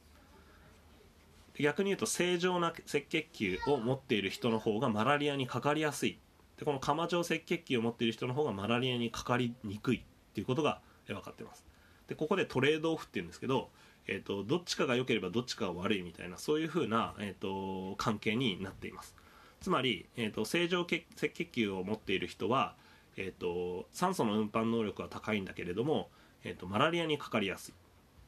で釜状赤血球の人は、えー、と酸素の運搬能力低いんだけどマラリアにかかりにくい。でこのバランスによって、えー、と釜状赤血球の持っている人が、えー逆に有利に、えー働くこともあると。いうことで、えーこの、えー遺伝子の変異っていうのがどんどん世代に引き継がれていってまだ、えー、と全然、えー、と共存しているという状況になっています。でこういうことがあるのでこの遺伝的な変異っていうものは、えー、とマラリアが蔓延する地域における適応的な形質なので、えー、とあると存在しているっていう適応ケースであるっていうふうにえー、考えられています。でここでまあ理解してほしいことは一つの遺伝的な変異でこのように形質が変わっていく、まあ、これも遺伝子発現の仕組みによって、えーと、そういう場合もあるんだっていうことです。はいそれでは、えーと、ポイントのところですが、えーと、一番ここで今日せあ説明した一番大事なところはこの問題のところですね。ここ問題は、えー、と後のえーと、テストのところで、え、出てきますのでしっかり復習して、えー、ここは、えー、しっかりと理解するようにしてください。でコドンと呼ばれる、えー、3つの塩基配列によりアミノ酸が指定されてタンパク質の合成や生物の形質が変化していくんだと。でこういう基本的な仕組みを、えー、理解するようにしてください。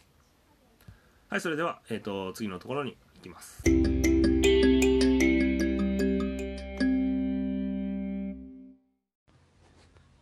はいそれでは、えーと、次のところ。遺伝子発現の調節というところ。86ページのところ、えー、説明していきます。でえっと実際にはこの、えっと、遺伝子発現のメカニズム、えー、基本的なところを抑えましたが、えー、真核生物ではタンパク質合成までのそれぞれの段階でさまざまな調節が、えー、微妙な調節が加えられて実際の遺伝子発現に至ります。でまず転写の、え、段階とかスプライシングの時それから輸送の段階、まあ、あの核から核外に出るところですね。え、そして、えっと、その、えっと、メッセンジャー RNA の、えっと、安定性というふうに言うんですけど分解されやすさの調整だったりそれからあの翻訳のところでメスあの RNA から、えっと、アミノ酸、えー、タンパク質が作られるところ。それからまあ活性といって、えっと、タンパク質を合成される時の、えー、調整だったり、まあ、こういういろいろな、えっと、調整がかかっていて、えっと、それによって、えっと、生物の形質あるいはまあ生命活動が、えー、進んでいってます。で、えっと、その他、えー、最近、えー、重要な、えー、先端的なトピックですけど、えっと、特定の細胞に分化するときに、えっと、DNA の塩基配列が、まあ、変化せずに、えー、その収縮って言ってその、えー、各段階での調節段階によって特定の遺伝子領域の転写が、えー、制御されるっていうことも、えー、あります。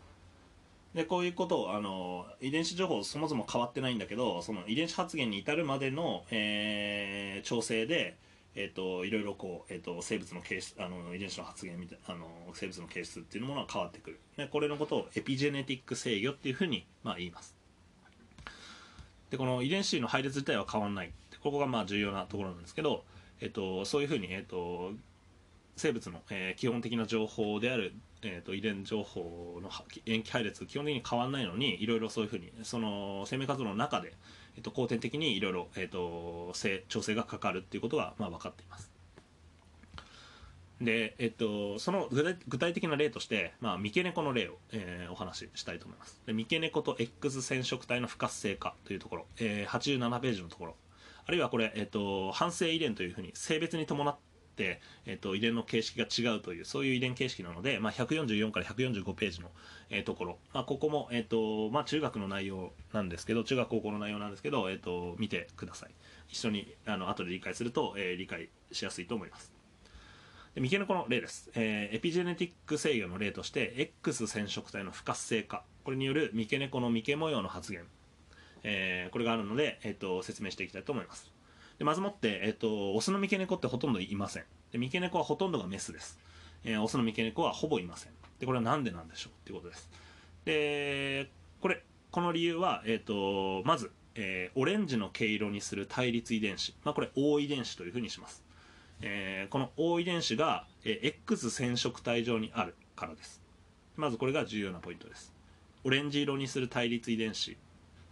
でこれが、えー、まあ、あの優勢な遺伝子はラージオ。で劣勢な遺伝子は、まあ、スモール O っていうふうにしますけど、まあ、このオレンジの経路にする対立遺伝子 OO が、えー、X 染色体上にあるからです。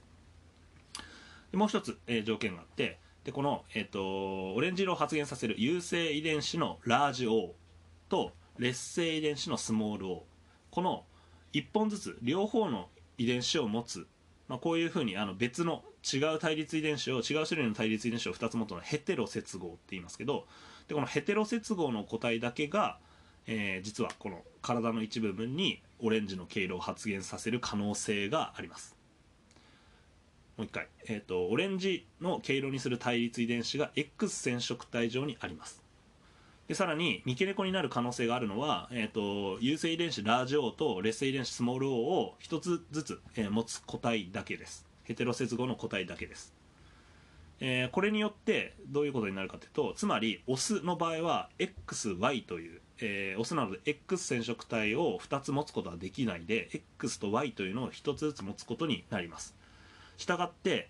えっ、ー、とオスは X 染色体が1本なのでラージ O だけを持つかスモール O だけを持つかこの2択しかないことになります。ですから、えーと、さっきの三毛猫になる理由として、えーと、優性遺伝子ラージ O とスモール O を1本ずつ持つ、まあ、これがもうほほぼできないってことになりますね。原則。できできないってことになるからオスの、えーと、三毛猫はほぼいないってことになります。でメスばっかりってことになります。えー、でであのこの言い方としては可能性がある。メスに関してもラージ O とスモール O を1本ずつ持ってたらつまりヘテロ接合の個体だったら必ず三毛猫になるかっていうとそういうわけではありません、えー、他にも条件があって、えーと、黒の、えー、毛色にする遺伝子を持ってるかどうかとか白い毛色にする遺伝子を持たなくちゃないかとかあといろんな、えーと、調節がかかってるのでそれだけじゃないんですけどとりあえず可能性があるのはラージ O スモール O を1本ずつ持ってるやつだけです。でメスで可能性がないのはえーと、ラージオラージオ。これは絶対三毛猫にならないしスモールオスモールオこれも三毛猫には絶対になる可能性はありません、まあ、こういうことになります、まあ、すま今言ったようにラージオラージオ。えー、スモールオスモールオこれ同じ対立同じ種類の対立遺伝子を2つ持ってるっていうのを、えーと、ヘテロ接合に対してホモ接合というふうに、えー、言います、えー、ホモ接合の個体は、えーと、三毛猫にはななりません。基本的にはこの OO のヘテロ接合の個体だけが、えー、三毛猫になる可能性があるというふうなことです。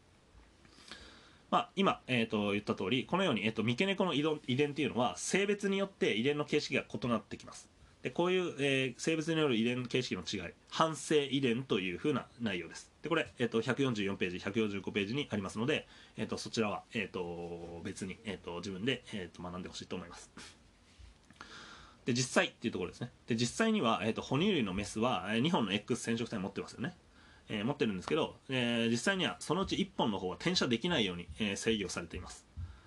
えー、これっていうのは、えーと、オスの場合 X と Y なのでそれぞれ、えーと、遺伝子発現だったら遺伝子の量っていうのは X の量と Y の量ってそれぞれあるんですけどメスの場合 X が2つあるのでそれ単純にやったら、あのー、その遺伝子量が変わってきますね。オスとメスで X 染色体の。でそこの調整のために、えー、1本はメスの場合転写できないようになってます。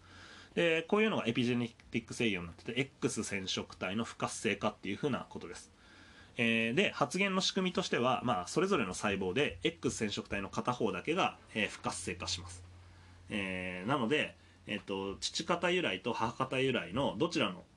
どちらかの、まあ、メスの場合は X 染色体はどちら父方からもらってるか母方からもらってるかになってくるわけなんですけど、まあ、どちらかの、えー、X 染色体が、まあ、不活性化されるか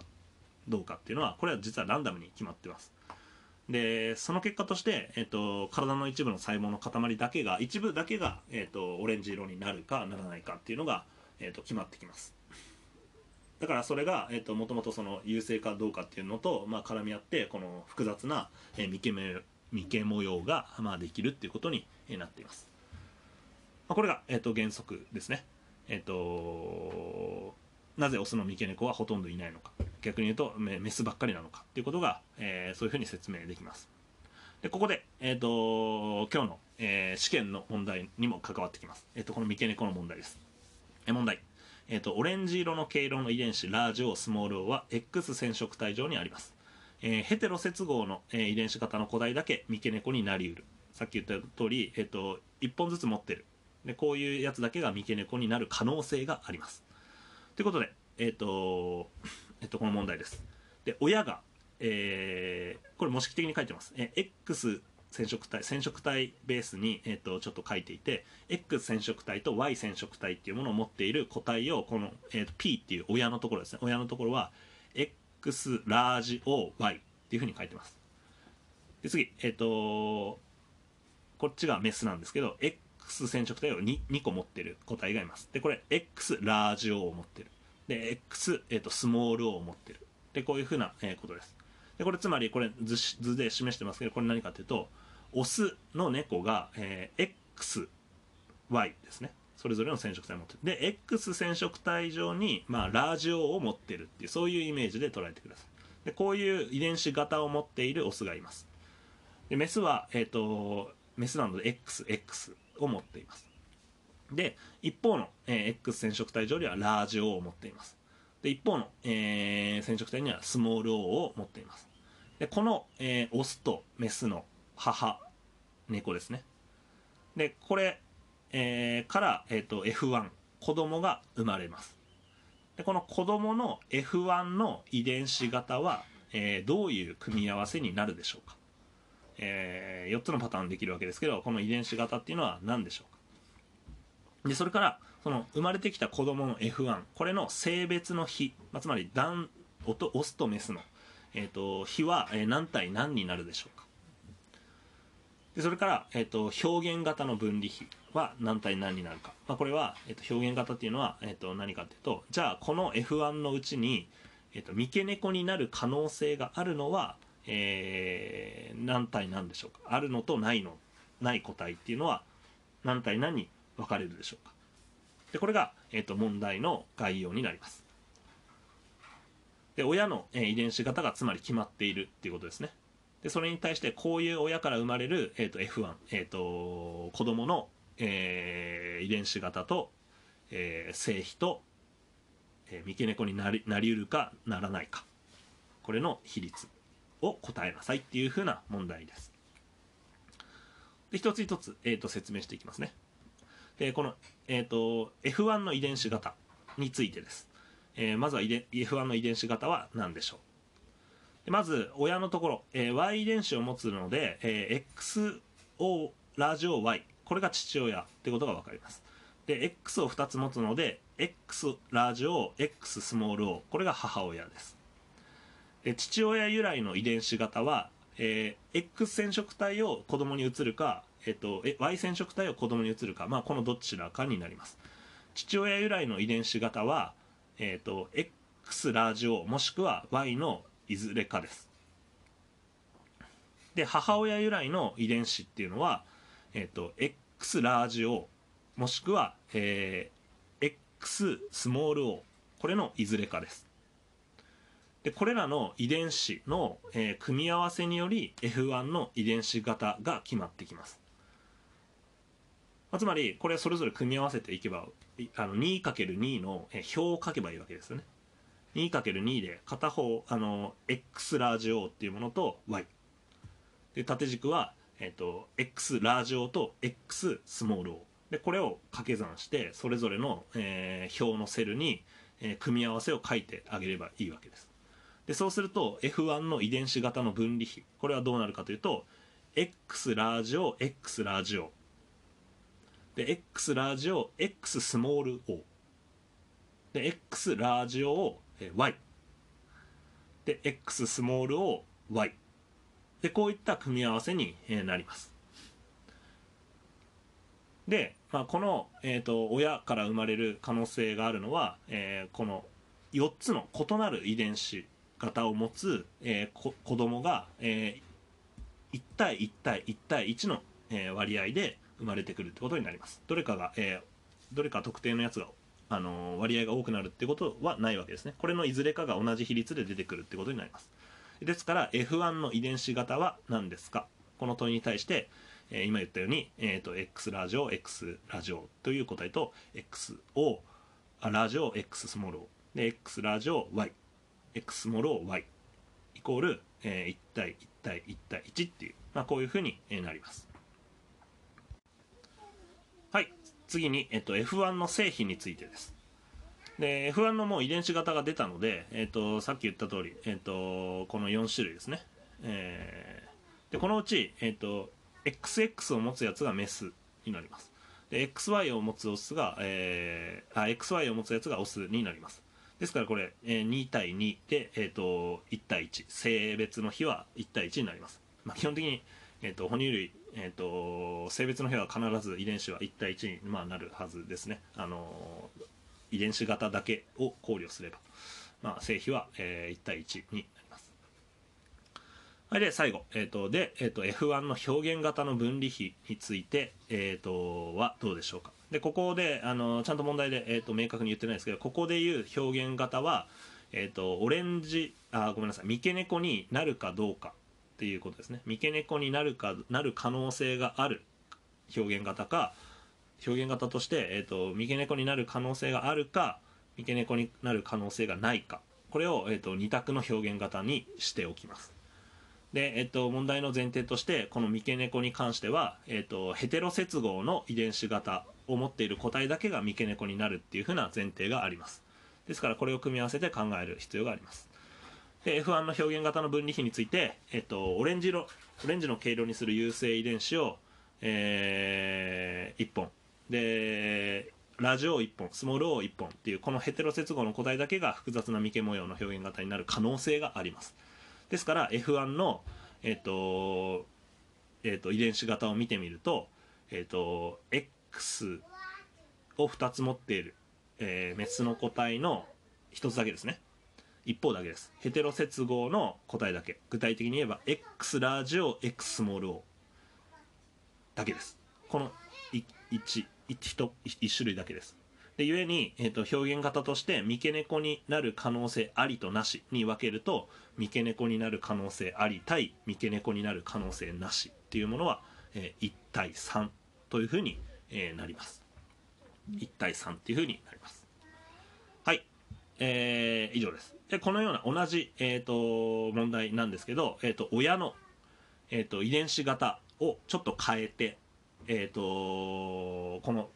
最後の、えー、と今日の提出する試験ですね。試験に関しては、えー、と問題を書いていますので、えー、と全く同じなんです。あの問題の構造としては。だからここをしっかり、えー、と理解して、えー、と答えるようにしてください。ただしあの遺伝子型が、えー、微妙に異なっていますのでそこを間違えないように、えー、してください。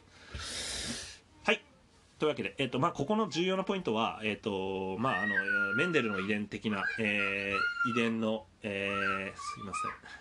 娘が騒いでおります。えっとえっとですねえっと 飛んだな。えっとあれですえっと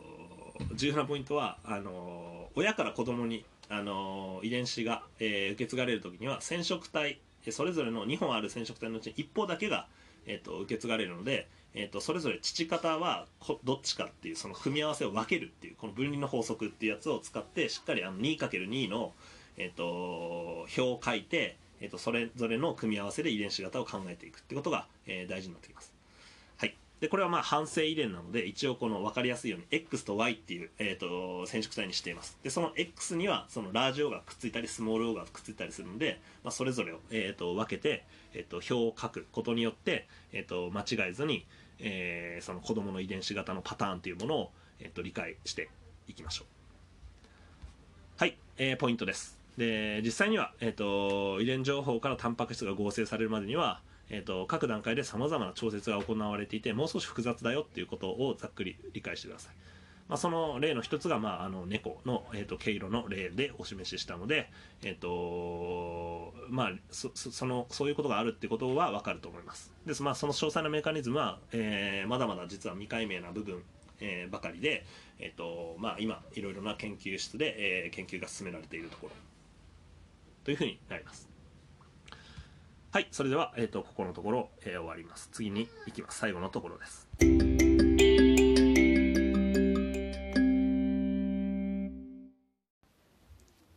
はい、それでは最後のところ。第3章遺伝子研究とその応用、えー、教科書は90ページから101ページのところで、えーと、今日のまとめに、えー、いきたいと思います、えーと、遺伝子研究と人という、えー、ページ98ページのところ、えー、ここのところを開いてください、えー、教科書を持っている人はですね、えーと、遺伝子研究と人という、えー、98ページの、えー、ところです。えー、実際にこの遺伝子研究が、えー、進展してきたのはごくごく最近のことで、えー、それによって、え我々人の理解それから人を含めた、まあ、生物の全体的な理解これが格段に進みました。でそれは生物の、えーと、基本的な、え共通するもの。これが、まあ、遺伝子であってその、え物質的な基盤。これも、えーと、生物共通で DNA という。ものだものだからです。基本的な、まあ、生命の仕組みえそれの設計図みたいなことをよく言われることがあります。えーと、で人が持っている、えーと、遺伝情報、まあ、これをヒトゲノムと言います。でこのヒトゲノムの、えー、解読計画、まあ、つまり、えー、今日の授業でも行った通り、えー、遺伝子の DNA の配列ですね。でこの DNA の配列これを、えーと、読み取っていく。でこれこういう作業、えー、ヒトゲノムの解読計画は、まあ、ざっくり言うと2003年に、えーまあ、完了しています。でゲノムとは遺伝情報全体のことを指す言葉です。えーと、でヒトゲノムは塩基数にすると大体およそ30億塩基、えあるというふうに、まあえーと、言われています。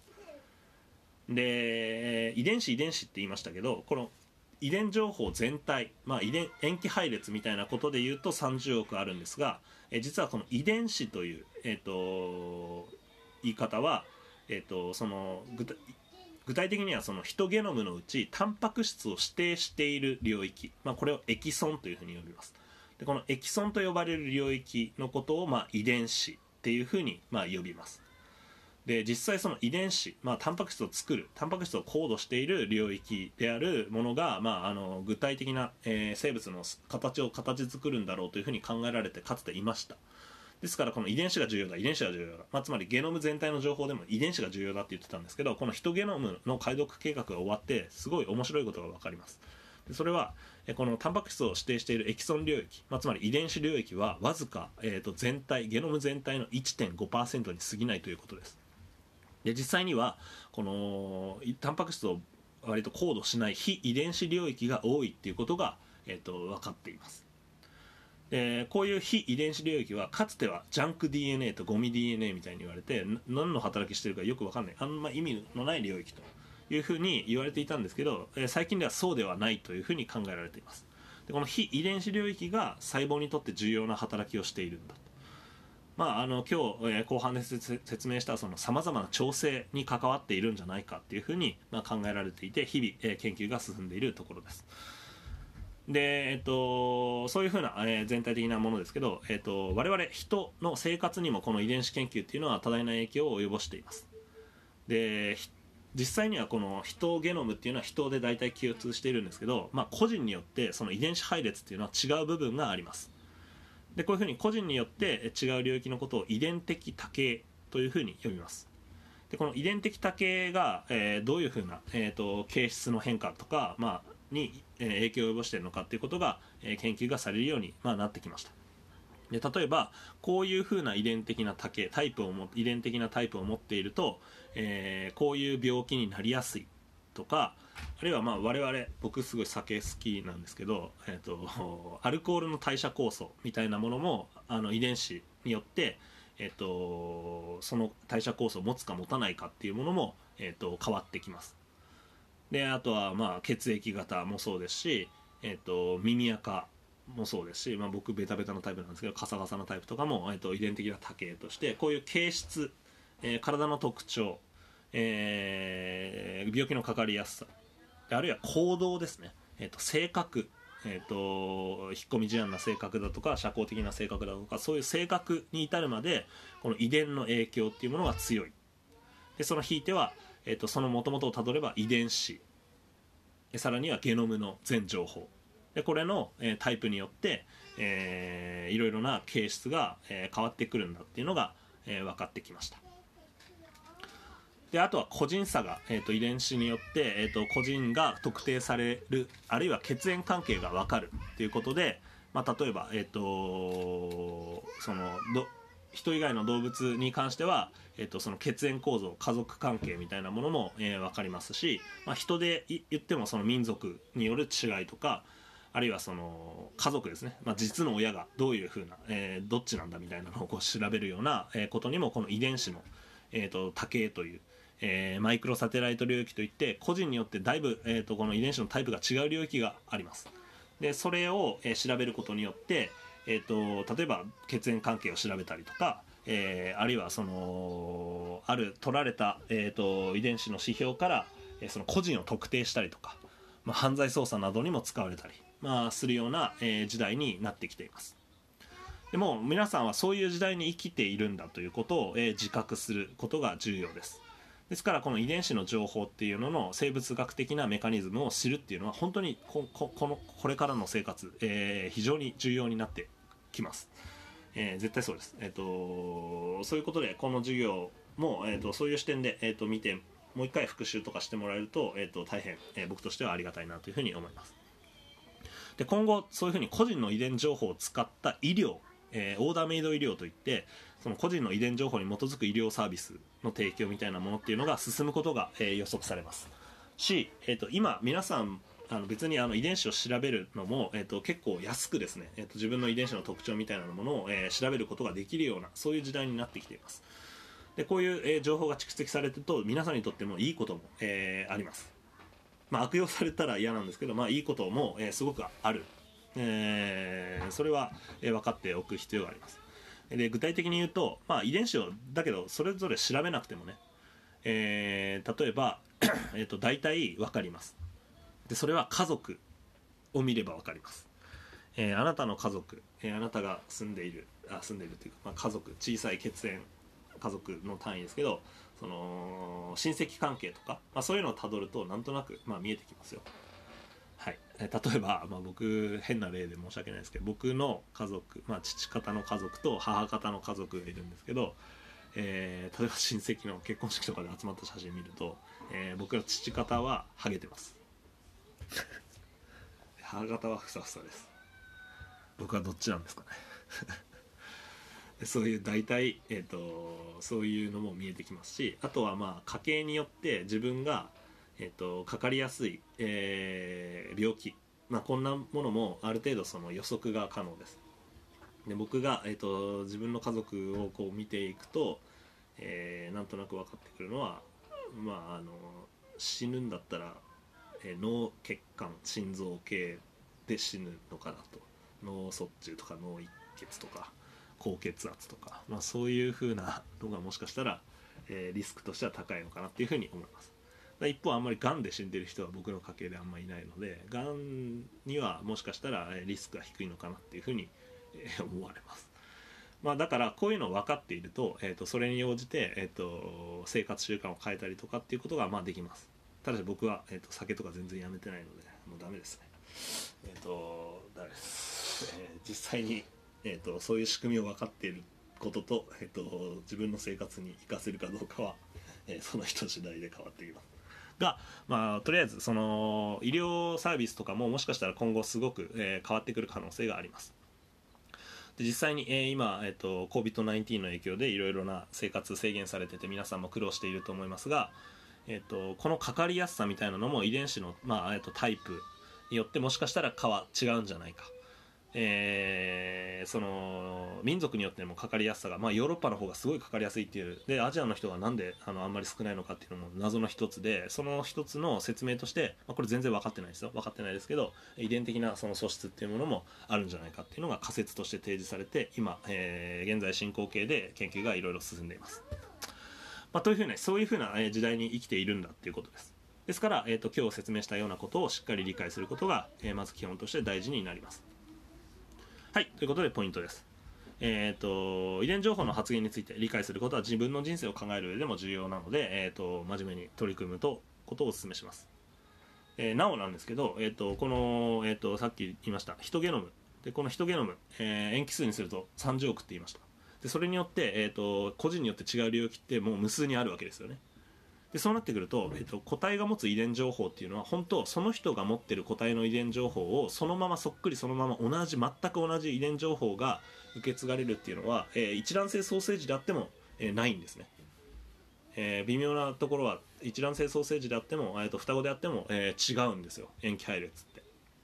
ですから何が言えるかというと特に複雑なえっと、このあの遺伝の形態を持つ、まあ、あの我々哺乳類なんかは特にそうですけど、えーと、この個体が持つ遺伝情報っていうのはもうあなたが生まれたらあなたの遺伝情報はあなたしかもうないんです。でこれからもあなたの、えーと、同じ遺伝子を持ってる生命っていうのは生まれることはもうないんですね。でそう考えるともうこの世に生まれた個体が持つ遺伝情報と全く同じ遺伝情報を持つ個体がもう一度生まれることはないのでしたがってその生物の遺伝情報というそういう観点から生物学的に考えれば、えー、生物の存在そのものですね。個体の存在そのものに、えー、価値があるっていうふうに言えます、えー、皆さんサボっても全然ろくでもない人間だとしてもですね、えーと、価値があります、えあなたはいるだけでもう価値がある存在というふうに、え遺伝子の、えあるいは生物学から言うと、え考えることができます。あなたの遺伝情報が失われたらそれはもう一生失われるってことになります。そういう意味で、えーとえー、もうあなたの存在自体が価値があるというふうに、えー、言える。でこれをメッセージとして、えーと、この授業の締めにしたいと思います。だから、えー、サボっていいというわけではないですけど、えっ、ー、とえー、生命の価値はそこにあります。はい。それでは、えっ、ー、と次に最後ですけど、えっ、とちょっとこれは現実に戻りますけど、えっと試験のことを少し説明して終わります。次に進みます。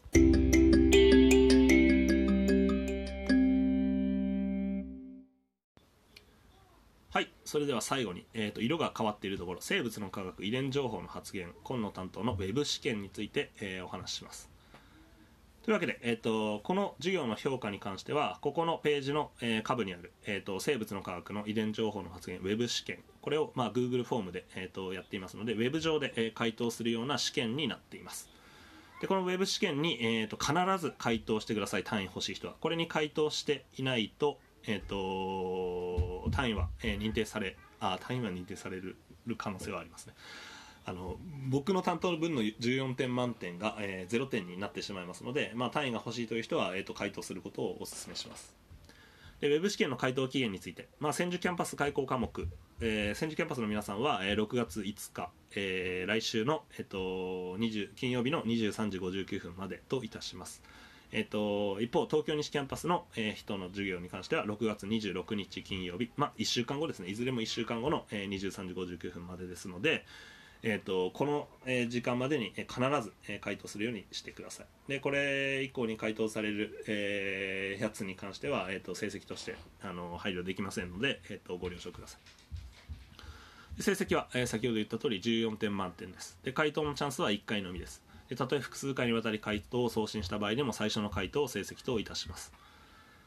なお、えここ重要な点ですけど以下のウェブ試験の問題を他人に流出したりで回答を他人と共有したりした場合これは不正行為とみなして成績を無効といたします。でこれはまあ全てのあのこのウェブウェブっていうかそのあの遠隔授業ですね。という形式になって全てに該当することで学科としても、えーと注意喚起を促しています。